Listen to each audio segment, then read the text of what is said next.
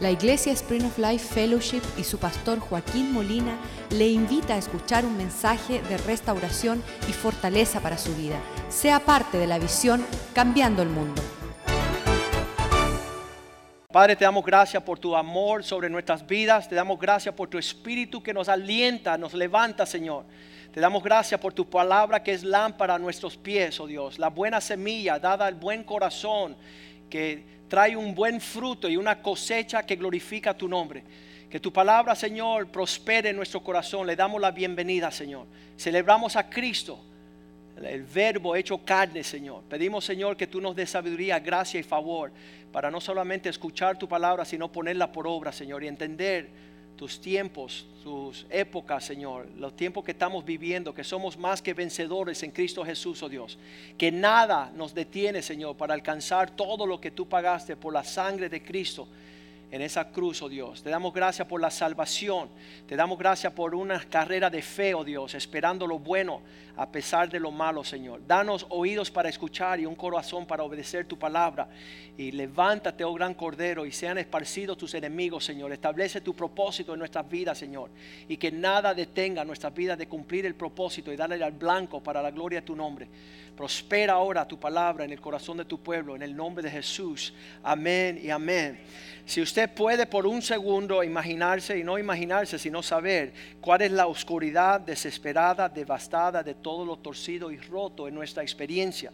Este fin de semana me llamó un hombre, decía Joaquín, tienes que escuchar las conversaciones que mi esposa está teniendo con mi hijo.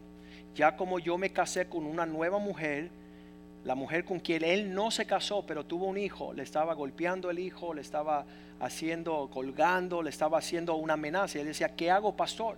¿Qué hago al frente de la oscuridad más tenebrosa?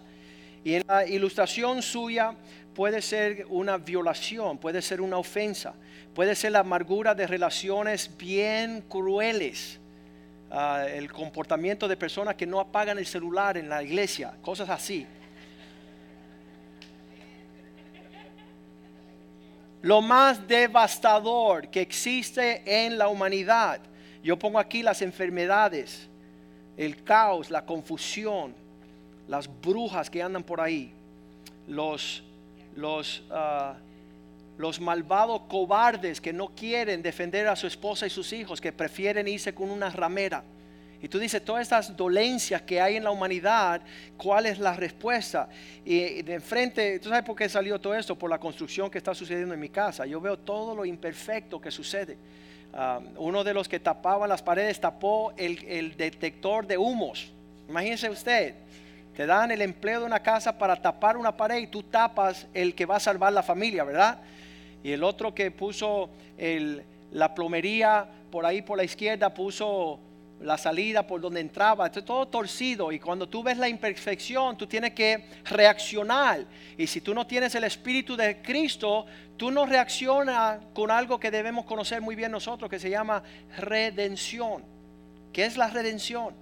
Redención es tomar una persona totalmente torcida, ida, desconectada, distanciada y pagarle el precio gratuitamente para estar en una buena relación saludable, para que prospere y tenga éxito y vaya a su primer eh, próximo trabajo sin traspiés, ofensa.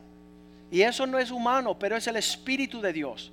Y la obra de redención es el Cristo perfecto, que no tenía que irse de su trono, que vino en pos de nuestra dirección. Dice la Biblia que el hombre se había desconectado de tal forma, una forma depravada de un Dios bueno, él escogió seguir a Satanás, la voz del impío, de la voz extraña el hombre siguió el camino perverso.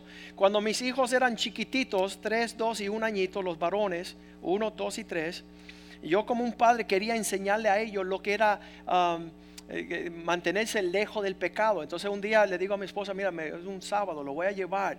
Y decían, papá, ¿dónde vamos? Yo le voy, a llevar a oler el pecado.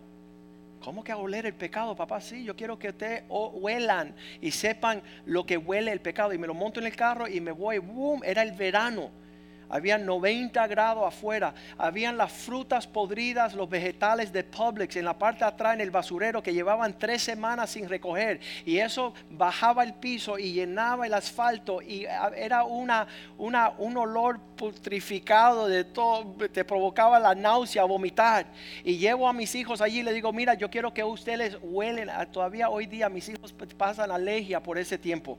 Y dijeron, papá, ¿por qué no está aquí? Y yo, quiero que ustedes huelan el pecado. Que ustedes sepan que esto es lo más horrible que le puede suceder a un ser humano. Para que sea parte de él. Y que un día ellos también pueden llevar a mis nietos a tener la misma experiencia. Apartarse de todo lo malo, todo lo apestoso, todo lo feo. Y en esa obra de redención vemos la promesa de Dios allí el Dios que viene a redimir al pueblo. Mira, desde un principio de la Biblia hasta el final, la palabra redención es la que satura nuestra historia. La historia de Dios es la historia de que Él vino al mundo vil y pecador a salvar y redimir al hombre perdido. Y ese mensaje se ha perdido a tal forma que nosotros los cristianos gozamos de que Dios nos compró, que Él pagó con su sangre, nos redimió y nos volvió al reino a ser adoptados como hijos, estamos conectados, tenemos herencia, somos parte de una familia, pero no hemos olvidado que es obra redentora nuestra a el mundo perdido que ocasiona que ellos tengan esperanza.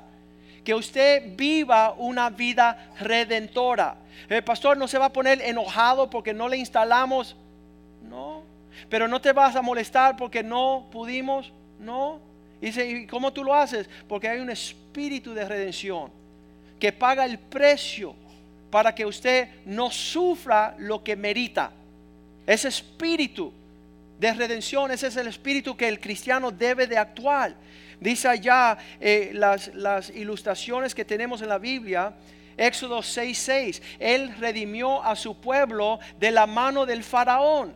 Cuando ellos fueron tomados presos como esclavos y habían perdido su herencia como pueblo de Dios, dice la Biblia, por tanto dirás a los hijos de Israel, yo soy Dios y yo sacaré debajo de las tareas pesadas de Egipto y los libraré de la servidumbre y os redimiré con brazo extendido y con juicios grandes. Dios va a intercalar, intervenir, a sacarnos debajo del estiércol, de la escoria, de la inmundicia. Mete su mano ahí y saca y nos libra gloriosamente. Cuando meditamos que Satanás no tenga yugo al infierno, merecedores de toda la inmundicia a la cual fuimos a buscar. R.T. Kendall dice, si ustedes conocieran quién yo soy en verdad, me escupieran el rostro.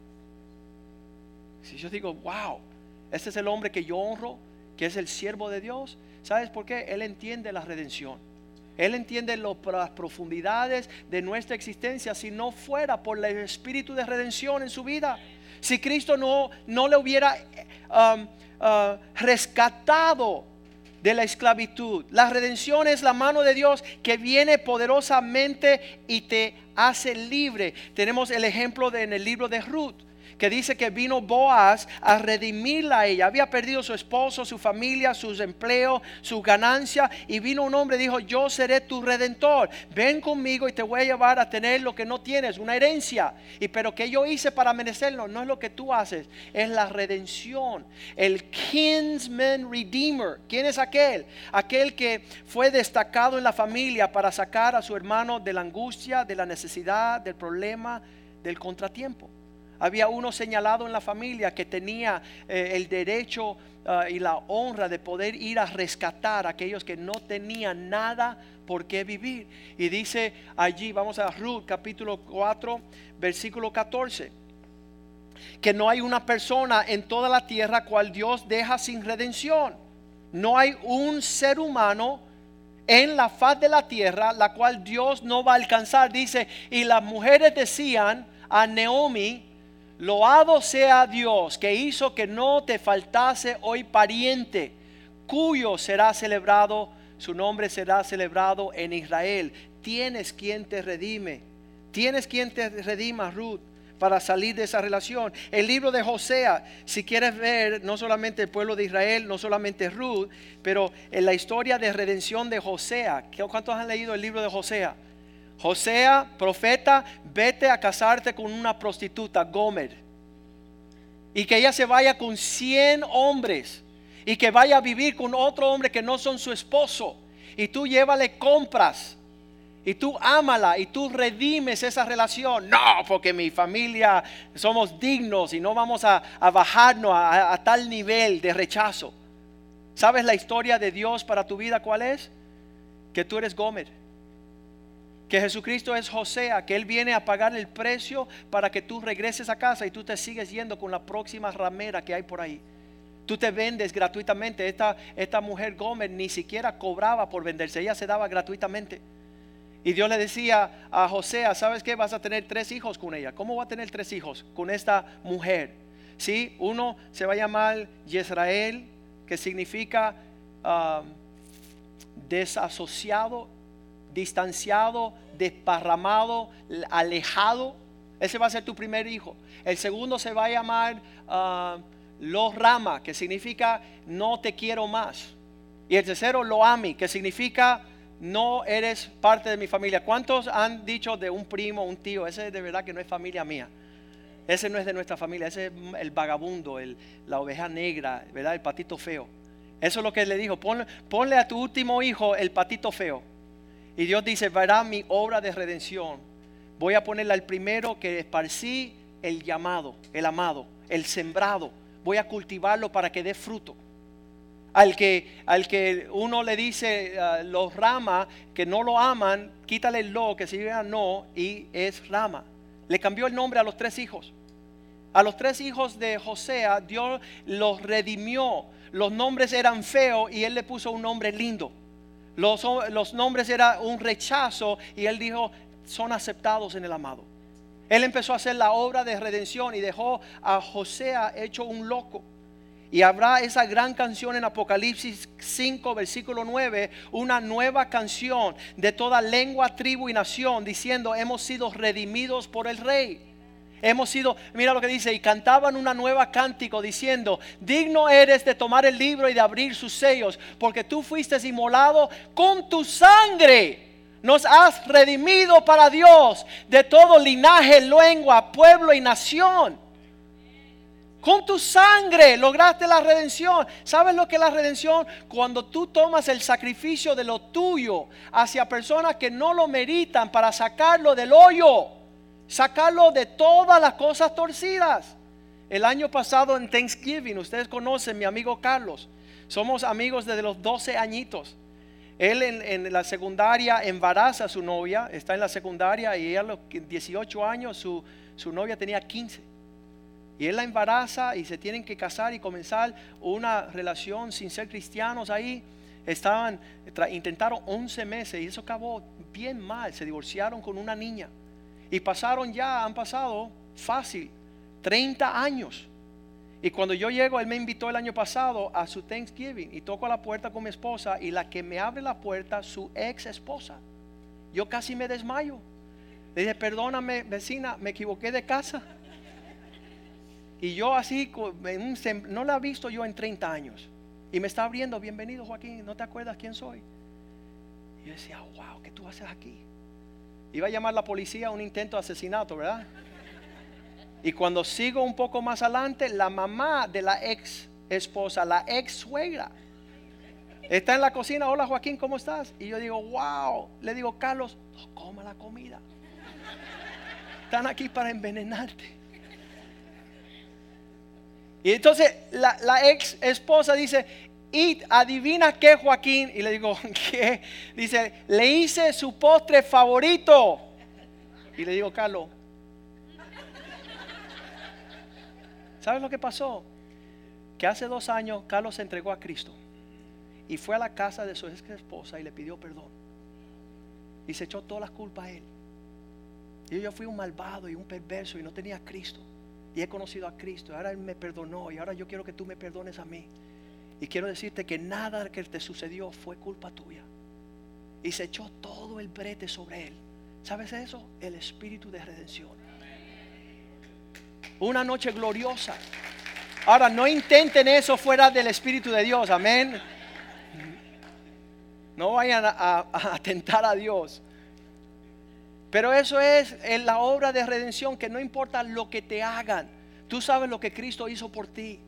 Y tú vas a moverte en ese espíritu de excelencia para reconciliar, restaurar, sanar, librar todas las cosas torcidas, todas las cosas indebidas.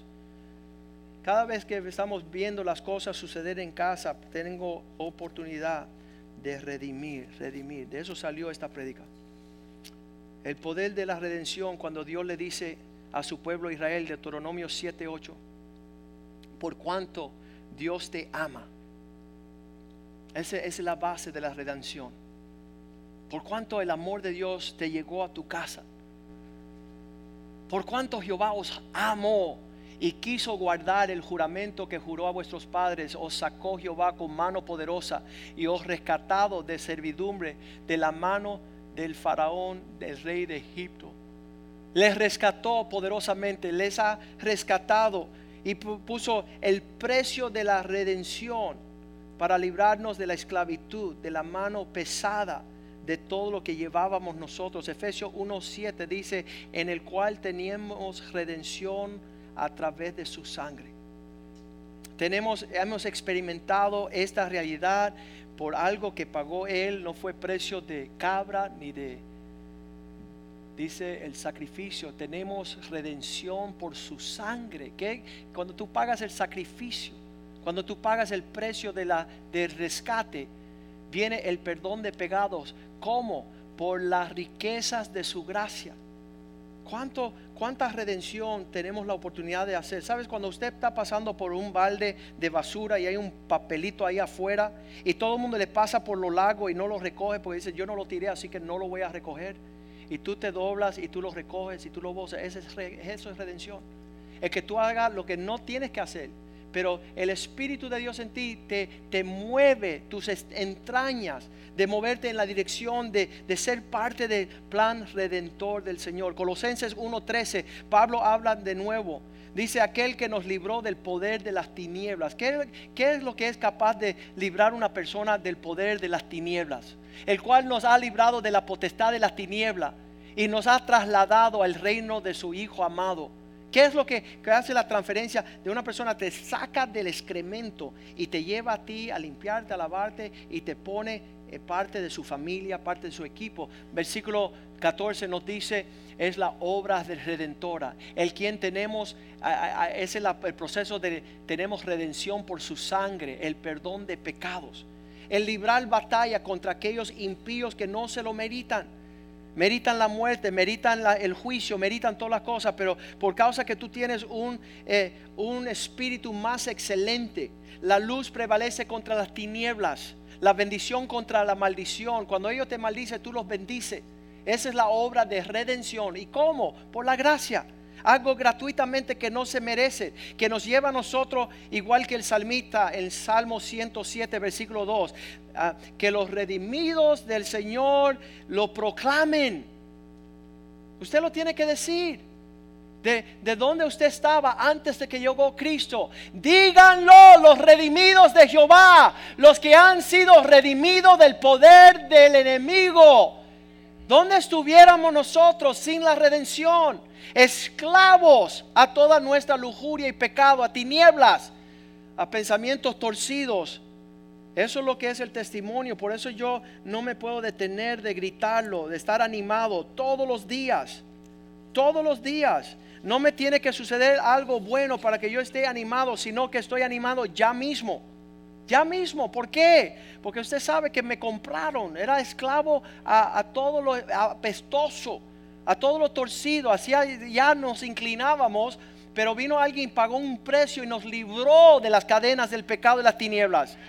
Fuimos redimidos con la sangre de Cristo. Y uno tiene ahí un, ¿cómo se llama? Un medidor donde tú dices, ¿hasta dónde voy a llegar mi redención, pastor? 10 pulgadas va a crecer. ¿Sabes qué? Salmo 130, versículo 7 dice que en él Salmo 130, versículo 7, su redención es medidas abundantes. con creces. Cuando a mí se me acaba, yo digo, Señor, para el diablo con ese, no, 70 veces 7. Todavía, todavía largo tramo. Espera Israel a Jehová, porque en Jehová hay misericordia y abundante redención. Abundante. No hay límite, no hay, no restringe el, el, el, lo que Dios quiere hacer. ¿Sabes? Ahorita, solo sucedió hace una semana. Estoy orando por mi comida, estoy orando durante el día y termino siempre, Señor, Después que yo oro, le digo, Señor, y te doy gracias porque tú siempre eres un Dios que da las cosas abundante y deliciosa. ¿Sabes? Tenemos que darle el sabor que nos trae el Señor a la vida. Y no estar siempre hablando de todos los torcidos. Ayer estaba sentado en una mesa y hablaban y hablaban. Y este es un malvado y este es un perverso. Y yo le digo, oye, salva a alguien. en tus palabras, salva siquiera uno entre todos esos malvados. Porque le estaban echando toda la mugre, todo, no había ni un valor redentor ahí. Y eso ahí es salva, que Cristo vino a salvar y a redimir a los tortados, a los perversos. Me encanta lo que dice el versículo 8. Dice, Él los redimirá en abundancia. Él los redimirá de todo su toda su torcedera. Hay gente súper torcidas. No tienen un pensamiento recto. Tú dices, oye, este sí tiene que ser el hijo del diablo. Este, eh, como dijeron de Hillary, Lucifer. Mira, yo creo que hay un poder redentor que la pueda salvar a ella también. Que la saque del infierno y de todas sus maldades de brujería y hechicerías. Que haya un espíritu redentor que ella sea la mano derecha del movimiento avivamiento de Cristo en los últimos días. ¿Cómo, pastor? ¿Y cómo? El poder de la redención. Que se levante el poder. Llegó un joven de Cuba aquí hace años. Él me hizo la guerra, ¿no? Y era joven, era evangelista nacional de todos los evangelísticos en Cuba a nivel juvenil. Y le digo, deja, yo era pastor de jóvenes. Y yo decía, ven acá, ¿qué pasa si se te topa con Fidel en un hotel? Allá por atrás, eh, por la cocina, él está entrando, tú estás saliendo y se topan, ¿tiene la capacidad tú de predicarle el evangelio? Él dijo, no, Joaquín, mira, ese tipo es un agente de Satanás, él no tiene perdón de Dios. Y le dije, tú no conoces la cruz de Cristo. Tú no conoces la sangre de Cristo. Porque la sangre de Cristo es poderosa para limpiar, para redimir, para restaurar a todos los hombres. El Cordero de Dios que fue inmolado para que todos los hombres pudieran en Él encontrar la salvación. En Él hay una nueva historia. Esta, es la cuestión de, de todos sus pecados. ¿Cuáles son los pecados que un hombre puede cometer donde ya no tiene esperanza? No existe. Porque para eso vino Cristo. Romanos 3:24 dice, somos justificados gratuitamente por su gracia a través de la redención en Cristo Jesús. Fuimos hechos como que nunca hubiésemos pecado. Hay gente que te dice, yo perdono pero no olvido. Hay gente que dice, yo perdono y olvido, pero no vuelven a mi casa. Pero aquellos que conocen la redención, lo perdono, me olvido y están bienvenidos a mi casa. Dale acción de gracia al Dios del cielo. Un aplauso al Señor. Mediante la redención. La redención es algo que tenemos que celebrar como cristianos, porque no fue un gallo, una gallina, un chivo, no fue una santera aquí cubana que derramó sangre cubana y un coco y un caracol. Primera de Pedro 1.18 dice que fuimos redimidos de una vana manera de vivir. Estábamos sin rumbo, sin propósito, sin significado. Estamos cambiando el mundo. Porque también Cristo padeció una sola vez. 1.18, por favor. Primera de Pedro 1.18 sabiendo que fuiste rescatado de vuestra manera, manera de vivir, la cual recibiste de vuestros padres. No fuiste redimidos con cosas corruptibles como oro y plata.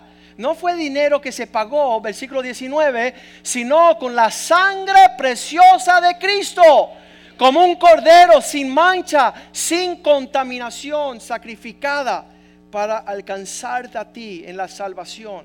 Marcos 10:45 y con esta terminamos. Dice que Él vino a rescatar, no para ser servido, sino para pagar el precio. Vino para ser servido, sino para servir y para dar su vida como rescate por muchos. Usted también tome la oportunidad en estos días, cuando ves algo torcido, tú ser la respuesta de la redención de Dios, tú ser el señalamiento. Ayer llegó un primo de la casa de mi esposa a ver nuestra casa Y llevamos invitando los 25 años a la iglesia. Y el hombre no quiere creer en Dios, no quiere venir, no quiere nada. Y uno se crea después de 25 años mandarlo al infierno. Decir, hoy vete al diablo tú y toda tu maldad. Y nuevamente el espíritu de redención en uno, diciendo, ole, Dios no quiere que tú estés solos. Ven a vivir con nosotros, ven a, la familia, estás solo. Dios no quiere que estés solo. No, porque tú, mira, ya hace 25 años te estoy escuchando. Líbrame de escucharte nuevamente. Solamente te estoy diciendo que el espíritu de redención en Dios todavía está estrechándote la mano. Para que venga a gustar lo que Dios tiene para ti. Para que se lleve el testimonio de que nunca la puerta fue cerrada que nunca fue rechazado a pesar de su ignorancia y arrogancia. Hebreos 9:12 dice allí que Dios vive y no por sangre de machos cabrios ni de becerros, sino por su propia sangre. Entró una vez para siempre en el lugar santísimo, habiendo obtenido una eterna redención, una puerta abierta para todos los hombres que son capaces de venir a recibir su libertad, su sanidad, su salvación, su significado, su propósito, su provisión. Que podamos en esta redención ser como una Ruth que es recibida, redimida. Ser como un Gomer, donde no, Dios no se cansa de nosotros. Ya Él lo ha decidido ser nuestro redentor. Él ha decidido librarnos. Hay, hay personas que están lanzando a otros al infierno y hay otras como Ana, la profetisa en Lucas 2.36. Dice que ella, esta hija de Dios, se levantaba todo el día a hablar de la redención que iba de venir a Jerusalén. ¿Eso no sería una conversación más placentera que eh, tirar a todo el mundo al infierno? Ah, se va para el diablo, hay que el demonio lo coja, hay que que no se libre, que maldito su madre, su abuela, sus tatarabuelos para siempre. No, esta mujer se deleitaba esperando la redención que iba de visitar Jerusalén. Estaba también allí Ana, profetisa, hija de Fanaol, de la tribu de Aser, de edad muy avanzada, pues había vivido con su marido siete años desde, desde su virginidad. Versículo 37, una mujer de 84 años y no se apartaba del templo, sirviendo noche y día en ayunos y oración. Versículo 38. ¿Qué hacía esta sierva? Esta presentándose en la misma hora daba gracias a Dios y hablaba del niño a todos los que esperaban una redención en Jerusalén. Ella se deleitaba gozándose en la obra de Dios para redimir a todos los hombres. ¿Y tú qué? ¿Qué vas a hacer a partir de hoy? Hablar de la redención que ha de alcanzar a aquellos que vienen a Él, que lo puedan ver en tu propia vida. Me encanta esta última versículo, me encanta todos los versículos, pero este está bueno. Gálatas 4, 5. A redimir a aquellos que estaban bajo, estábamos presos, atados, bajo la ley, a fin de que recibamos la adopción de hijos para que redimiese a los que estaban bajo la ley. ¿Sabes que no había forma de escapar de la maldad que nos estaba alcanzando? que solamente en una maniobra del Señor, en su multiforme gracia de redimirnos, nos libró de todo lo que iba a acontecer sobre nuestras vidas, nuestros hijos, nuestros nietos. Le alcanza un favor de los cielos agresivo, Tito 2.14, que se dio a sí mismo para redimirnos de todas las obras torcidas. Se dio a sí mismo para corregir. Quien se dio a sí mismo por nosotros para redimirnos de toda iniquidad de toda cosa torcida, de todo no alcanzar, se dio a sí mismo para purificar para sí un pueblo propio celoso de buenas obras. ¿Sabe que después de esta prédica ya no va a haber oportunidad para que Satanás te utilice a ti para no redimir a tu enemigo? En la persona que tú no puedes perdonar, que tú no puedes, que tú rechazas, que tú no los incluye, que tú no les hable, que tú tengas un espíritu de redención para renovar el alcance de decir, ¿sabes qué? Igual que Él, me perdonó y me redimió, yo quiero también caminar la segunda, tercera, quinta, quinientas millas para que tú también gustes de esta gracia de Dios, esta redención. Y sabes lo que dije en el primer servicio, tú que eres tan perfecto tienes que soportar a los que son tan torcidos, tan pecadores. Tú que eres la obra y maestra de la perfección, tienes que mirar a tu prójimo desgraciado con ojos de misericordia. Vamos a ponernos bien. La verdad es que todos nosotros gustamos de la redención del Señor y hay orden para festejar, celebrar, disfrutar todos los días. No sé si habíamos leído ese salmo que dice que los redimidos del Señor lo digan, que lo proclamen, que lo hablen desde las alturas. Soy redimido. Salmo 107, 2. Este es tu en, uh, encomienda, esta es tu instrucción, que tú puedas, díganlos los redimidos, díganlos. Los que han redimidos han sido redimidos del poder del enemigo. Ah, vayan a decirle a las personas lo que Dios ha hecho por usted, que toda su porvedumbre puede ser restaurada, todas las uh, cenizas pueden manifestarse en gloria. Y yo quiero saber algo. Esa persona que ha hecho tanto daño, esa persona que no se merita tu sonrisa ni tu saludo, esa persona que no merita que tú lo consideres y, muestre obras de bondad, ¿sería que sus tinieblas son más profundos que la luz tuya? ¿La luz que tú tienes? ¿Sus obras de maldad serán más grandes que tus obras de gentileza? No way.